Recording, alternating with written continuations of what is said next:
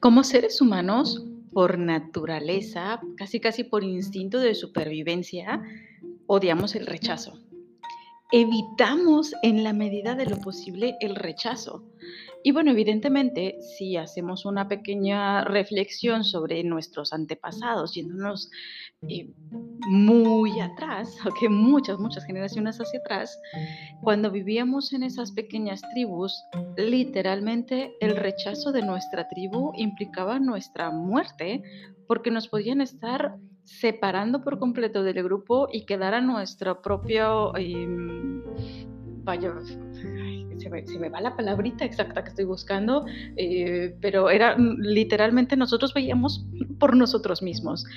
Y ante aquel tipo de circunstancias, pensando en, épocas donde vivíamos todavía como nómadas o incluso en algún tipo de caverna o donde nuestra vida dependía con mucho de la tribu de la que formábamos parte, chispas, pues el hecho de que nos rechazaran, que nos exiliaran de ahí, implicaba morir, básicamente, porque tal vez no teníamos los medios suficientes para poder sobrevivir por nuestra propia cuenta. Ahora, si bien las circunstancias han cambiado muchísimo a lo largo del tiempo, ahorita hay muchísimas personas que pueden estar sobreviviendo y viviendo de una forma muy satisfactoria. Eh, solos, ¿ok? Eh, sin necesidad de estar eh, con su familia directa o con alguien en absoluto. Evidentemente nuestros instintos no evolucionan tan rápido como hemos evolucionado nosotros, entonces le tenemos miedo de alguna forma, algunos más que otros, miedo al rechazo.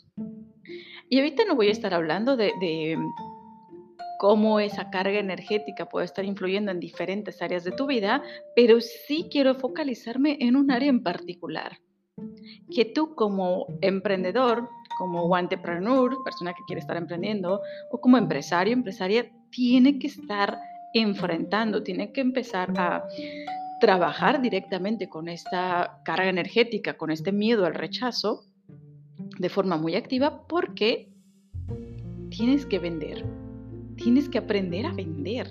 Y el aprender a vender implica saber que va a haber mucha gente que nos va a decir que no tarde o temprano nos vamos a topar con personas que nos van a decir que no.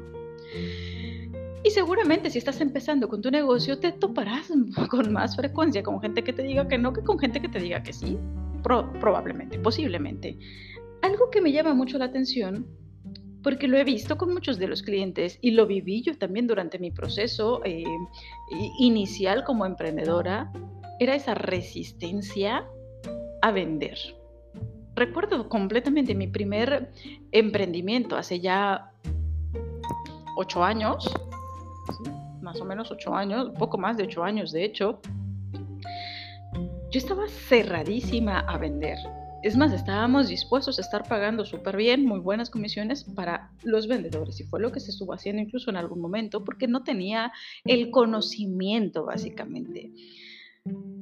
Ahora puedo decir no solamente que he ido desarrollando, no, soy la mejor evidentemente, pero creo que he estado desarrollando, aprendiendo diferentes técnicas que me permiten, me han facilitado, es más, hasta me gusta estar em, generando eh, ventas. y esto es algo que quiero dejarte muy claro. Como emprendedor, como empresario, no puedes decirle no a las ventas tiene que ser parte de tu trabajo. Y no necesariamente porque vayas a estar todo el tiempo ahí, sino porque necesitas tener, vaya, no necesariamente que vayas a estar vendiendo todo el tiempo, pero sí tienes que estar súper empapado de todo esto. Y como emprendedor especialmente, todavía como empresario puedes estarlo delegando de una forma más sencilla a los demás, eh, pero como emprendedor tienes que estar muy involucrado, mucho más involucrado que como empresario en tu proceso comercial, aprender a hacer esto. Y dentro de ese mismo proceso, pues vamos a tener que estar aceptando esos nos. Y te quiero pedir algo más allá del aceptar esos nos. Quiero que los celebres. Celebra cada vez que te estén diciendo un no. Voy a decir, Caro, ¿cómo voy a estar celebrando los nos? Me están cerrando la puerta en la cara, me están dando, em, me están evitando el, generar eh, ingresos me están evitando el crecer. Ojo, esta situación se va a estar dando. Pero si tú aprendes a identificar y a canalizar esa información que te da cada no y transformarla, cada vez te vas a estar convirtiendo en un mejor vendedor. Me explico. Primero que nada necesitas tener presente que no le estás vendiendo a las personas, le estás vendiendo a sus circunstancias. Una persona podría estar en este momento en la circunstancia perfecta para comprarte o no. Y el hecho de que te diga que no no implica que sea un no para siempre, implica que es un no para la circunstancia que está viviendo en este momento en particular. Es decir, tú puedes estar conectando, vamos a imaginar que vendes mi clásico ejemplo, vendes pasteles. Puedes hacer pasteles deliciosos, maravillosos, lucen increíbles y tienen un sabor fantástico. Y además tu servicio al cliente es increíble, es maravilloso y crees que cualquier persona, todas las personas te deberían estar comprando así. Pero incluso aunque saques la promoción más atractiva del mundo, si la persona a quien le quieres estar vendiendo ese pastel está a dieta, te va a decir no gracias.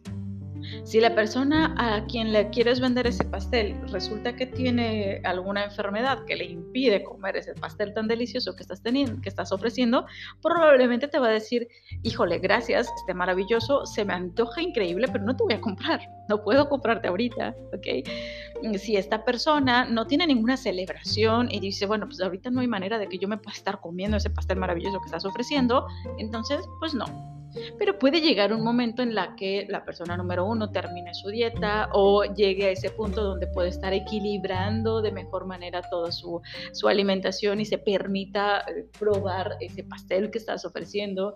O tal vez em, la otra persona que tenía esa cierta enfermedad pudo eh, trascender, pudo sobrevivir, pudo mejorar significativamente y entonces se puede estar permitiendo o esa persona que tiene esa enfermedad o que tal vez difícilmente va a poder permitirse estar probando tus pasteles, pero su familia, algún amigo, algún vecino, algún alguien que va a tener una celebración y que sí puede estar comiendo, bueno, pues lo va a recomendar, va a levantar la mano y va a decir, oye, fíjate que yo conozco a esta persona que ofrece este tipo de pasteles que se ven deliciosos, que lucen maravillosos y que tienen un excelente servicio al cliente.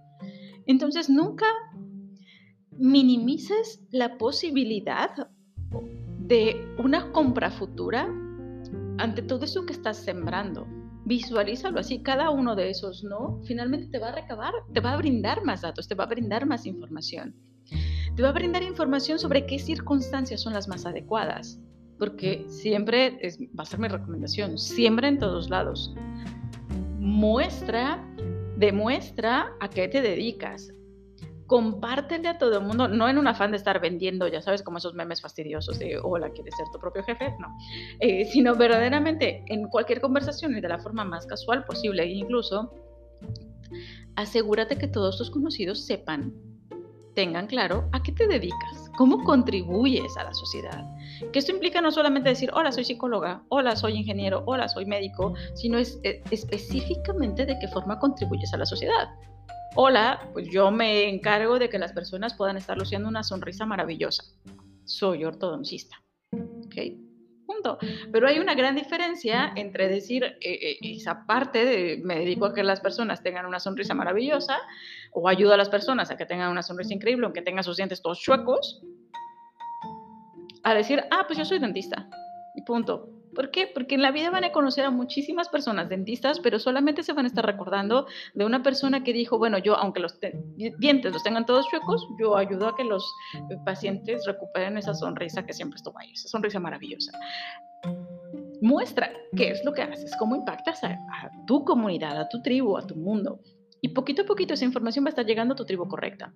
Ahora, cada uno de estos nos que puedas estar recibiendo, seguramente detrás de él va a haber algún pretexto, alguna excusa o alguna razón por la que no te están comprando.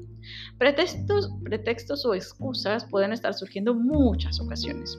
Y es tu labor aprender a discriminar cuándo es un pretexto, una excusa, que te puede impulsar a mejorar la forma en la que estás ofreciendo tu venta o cuando es una causa real. Vaya, su circunstancia pues no lo amerita. Pretextos o excusas más comunes no tengo tiempo, no tengo dinero, está muy caro. Que esto, cuando realmente no se tiene el tiempo, no se tiene el dinero, híjole, que dentro de mi filosofía sería, no es su prioridad, punto. Pero necesitamos saber qué hay detrás. ¿Es porque la persona no confía en ti?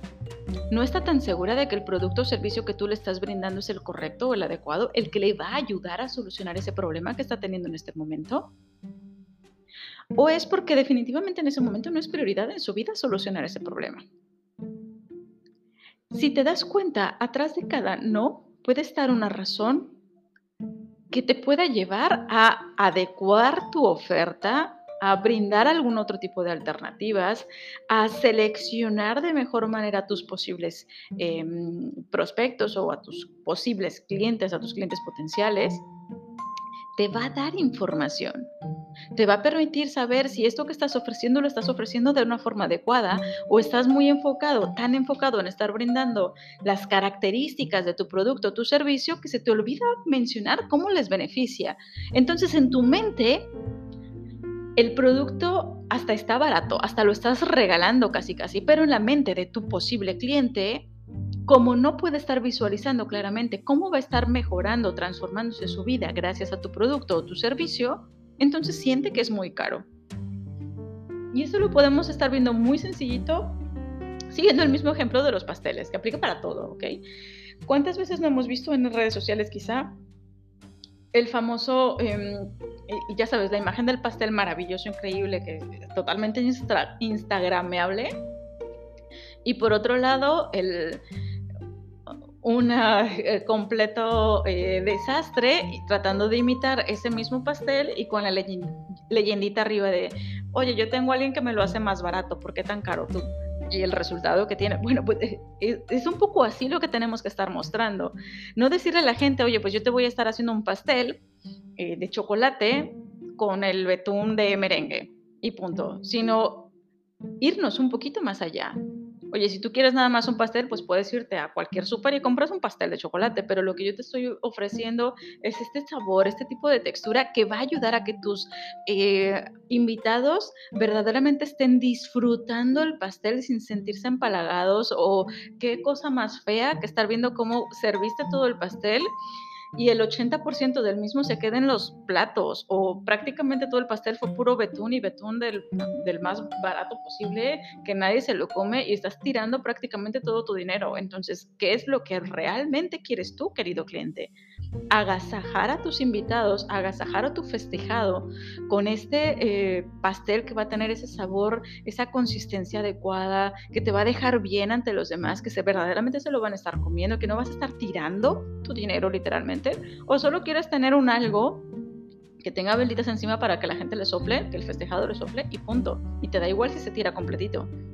Porque es lo que quieres estar pagando. Porque yo lo que te ofrezco es que tu gente tus invitados verdaderamente se van a estar deleitando y hasta te van a preguntar dónde lo compraste. Si te das cuenta, ya no estamos hablando solamente del producto, estamos hablando de esa emoción que va a estar sintiendo posteriormente, esa posible transformación que va a estar teniendo tu, cliente al presentar este producto que va a ser distinto al que puede estar comprando en un súper que no sabe si lo acaban de elaborar o lo hicieron hace tres días, que no sabe si va a ser un masacote de betún o un decorado todo terrible, sino que ya tiene una cierta garantía. Visualiza ese valor de transformación. Y esto nos vamos a ir ajustando en la medida en que más podamos estar conociendo a nuestros clientes. Y también en la medida en la que más podamos estar conociendo qué hay detrás de cada no. Celebra los nos te dan mucha información para que puedas estar ajustando eso. Y más aún, ¿quieres otra forma por la cual estar celebrando algo no? ¿Otra razón? Estadísticamente, chicos, cada N cantidad de llamadas que tengas, N cantidad de prospectos a quienes contactes por el medio que tú hayas determinado, se transforma en un cierto porcentaje de conversión. ¿ok? Ya sé yo que tengo que estar hablando con 10 personas o con 100 personas para generar una venta. Entonces, cada no te acerca más a esa venta. Si quieres, visualízalo así. Y yo sé que puedes estar pensando, ay, qué ridículo es. No, lo que quiero es que te focalices. Número uno, acostúmbrate a sacar tus indicadores. Tienes que tener claridad de cuál es ese porcentaje de conversión. cuántas llamadas, a cuántas personas tienes que estar contactando, que puede ser llamada, puede ser a través de algún email, puede ser a través de publicidad eh, de forma digital, como tú lo elijas, pero cuántas personas tengo que contactar para que yo pueda estar detonando una venta. ¿En cuánto tiempo se, se genera ese proceso? Así que cada no te está acercando más a ello. Y con esto lo que quiero decir es que no desistas. Muchas personas, sobre todo cuando no tienen estas métricas claras, hacen una, tres, cinco, quince llamadas y tal vez su punto de conversión está en la llamada número 20 pero al hacer la llamada número 15, 16 dicen, no, es que yo creo que esto es un fiasco, yo creo que esto no funciona, o sea, tengo que enfocarme en otra cosa. Y tú, cierran, tiran todo eso, crean otra cosa completamente distinta y vuelven a empezar. Y vuelven a renunciar en la llamada número 18 o en la llamada número 13 y se convencen de que no están hechos para eso. Toma datos, toma decisiones con base en datos. Analiza cada no, qué cosa hay detrás de ese no, ve ajustando, ve realizando sus ajustes, pero sobre todo considera estos números. Considera siempre que esos no no tienen que ver contigo, tienen que ver muchas veces con las circunstancias de tu cliente. Y en otras ocasiones tendrá que ver con tu producto, con la forma en la que estás presentando. Pero eso solamente lo vas a descubrir analizando lo que hay detrás de ese no. Hagámoslo con esa con ese rol de, investigador, de marquetero, si gustas, y no tanto con ese miedo personal de, ay, sí, Chin ya me dijo que no, mejor, mejor ya no le insisto. O me dijo, ay, sí, luego, yo te contacto. Y mejor yo ni le doy seguimiento porque qué miedo que me diga que no. Por favor, evita eso porque no vas a estar mejorando. Esos no son muy valiosos también, tan valiosos como tus clientes para conocer sus circunstancias, identificar esas características en común y demás.